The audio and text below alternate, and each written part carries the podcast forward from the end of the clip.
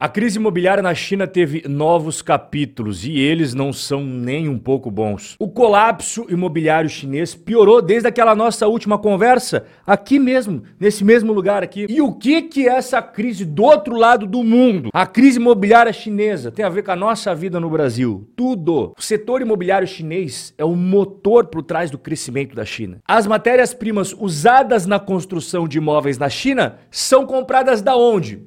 Principalmente do nosso país, o Brasil. E com essa crise no setor imobiliário, a China passa a comprar menos matérias-primas, por exemplo, da Vale, da CSN, da Gerdau, da Uzi Minas. Mas não para por aí. A crise imobiliária chinesa arrasta a própria economia da China ralo abaixo. Não é só o setor de construção civil que para de comprar coisas do Brasil. A própria população chinesa começa a consumir menos e isso reflete aonde? Na compra de commodities agrícolas do Brasilzão. Você percebe como uma coisa está interligada na outra, nesse quebra-cabeça da relação entre Brasil e China? Dá uma olhada quais são os principais produtos exportados aí em 2023. Ó, dado fresquinho para você, hein? Soja, minério de ferro, petróleo, açúcares, carne bovina, farelo de soja, celulose, milho, carnes de aves. Esses são os principais produtos exportados do nosso país para o mundo inteiro.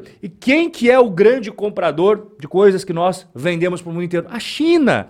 Ela compra 70% da soja brasileira e 63% de todo o minério de ferro que é exportado pelo Brasil. Agora que você percebeu o tamanho da importância do Brasil para a China e da China para o Brasil e vice-versa, né? Um depende ali do outro. Você entende por que, que a gente tem que ficar de olho aberto nessa crise imobiliária chinesa. Os novos capítulos trazem novos atores para esse enredo de colapso total do mercado imobiliário chinês. Gestora de ativos chinesa está insolvente com passivos de até 64 bilhões de dólares. Daqui, ó, super atualizado também, é mais fresquinho sobre essa crise. Qual que é o nome desse novo personagem? Zhongzi, a empresa chinesa que está altamente insolvente, com passivos que são mais do que o dobro do que os seus ativos. Ou seja, né? Situação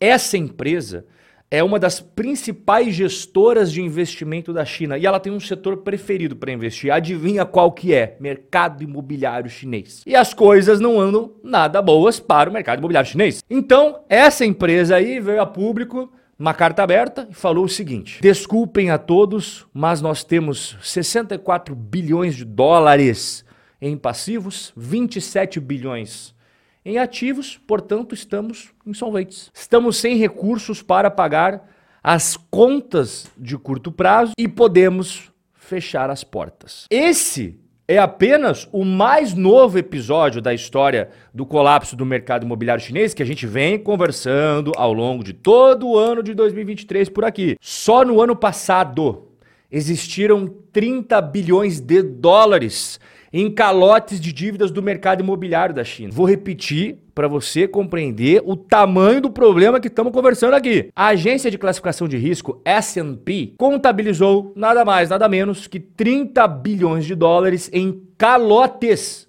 de dívidas imobiliárias chinesas. E um dos maiores exemplos de toda essa era nebulosa que está acontecendo na China é uma empresa que você já ouviu falar nos noticiários, Evergrande. Os últimos capítulos dessa história específica da Evergrande é o fundador da empresa sendo preso, os investidores alertando para um risco de colapso incontrolável, afinal de contas a empresa deve mais de 330 bi com B, bilhões de dólares, e agora a gente tem no dia 4 de dezembro o dia D para definir o que vai acontecer com a Evergrande. Uma audiência judicial em Hong Kong sobre a liquidação da Evergrande vai acontecer agora, no dia 4 de dezembro de 2023. Em resumo, ou apresenta um plano crível, factível para você recuperar a empresa, ou fecha as portas e liquida. Meu amigo, fato é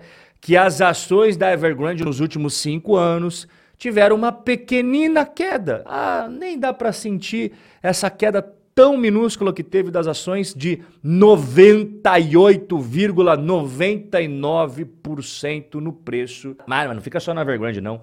Além dela, temos outra grande empresa do setor imobiliário que também está com seus dias contados. A menos, é claro, que aconteça um milagre para tirar ela da UTI. Country Garden. Ela já foi a maior construtora da China e agora, assim como a Evergrande, está à beira do abismo. Portanto, as duas principais empresas do setor imobiliário chinês, Country Garden e Evergrande, estão abraçadas, juntinhas, afundando. E juntas pretendem levar ó, a economia chinesa de carona ralo abaixo. Country Garden e Evergrande, portanto, estão beirando momentos críticos na China. As duas são as principais protagonistas dessa crise no setor imobiliário chinês. A Country Garden já não está cumprindo mais nada que ela promete. Ela já perdeu recentemente aí pela segunda vez o prazo para pagar a sua dívida. E assim como as ações da Evergrande, a da Country Garden também caindo aí mais de 90%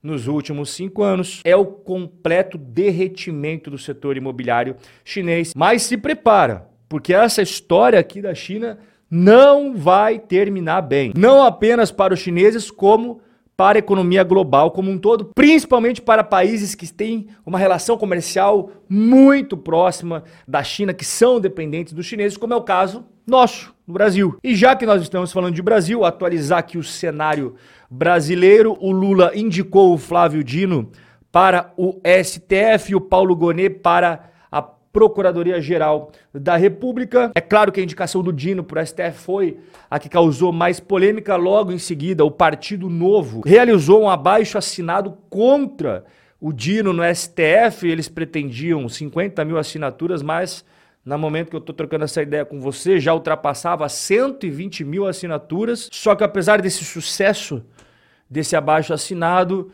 ninguém imagina que terá força para mudar essa indicação do presidente Lula, o Senado Federal e o próprio governo Lula está tranquilo em relação à aprovação sem sustos de Dil, do Dino e do Gonê. Portanto, apesar de ter essa oposição visível, né, milhares de brasileiros serem contrários, o fato é que não vejo que vá mudar essa indicação do Dino e ele será realmente o próximo ministro do STF. E em São Paulo, hoje, terça-feira, dia de dor de cabeça e estresse, porque temos greves em São Paulo. E aqui é muito fácil você entender o que está acontecendo. Tarcísio, que é o governador do estado de São Paulo, quer privatizar várias empresas estatais do estado. E como sempre acontece no Brasil, quando fala em privatizações, vem o quê? As greves, as paralisações, os protestos. É sempre o mesmo script, ó. Presta atenção aqui de como é que funciona o Brasil. O político que quer aumentar a eficiência dos gastos públicos, reduzir as garras do Estado na economia, o que, que vai acontecer nesse caso? Greves, paralisações, protestos e pressão dos sindicatos e da mídia. Portanto, isso daqui é apenas o script brasileiro toda vez que fala em privatização. O nosso bate-papo de hoje vai ficando por aqui, mas eu tenho um encontro marcado com você amanhã nesse mesmo lugar. Forte abraço e até lá.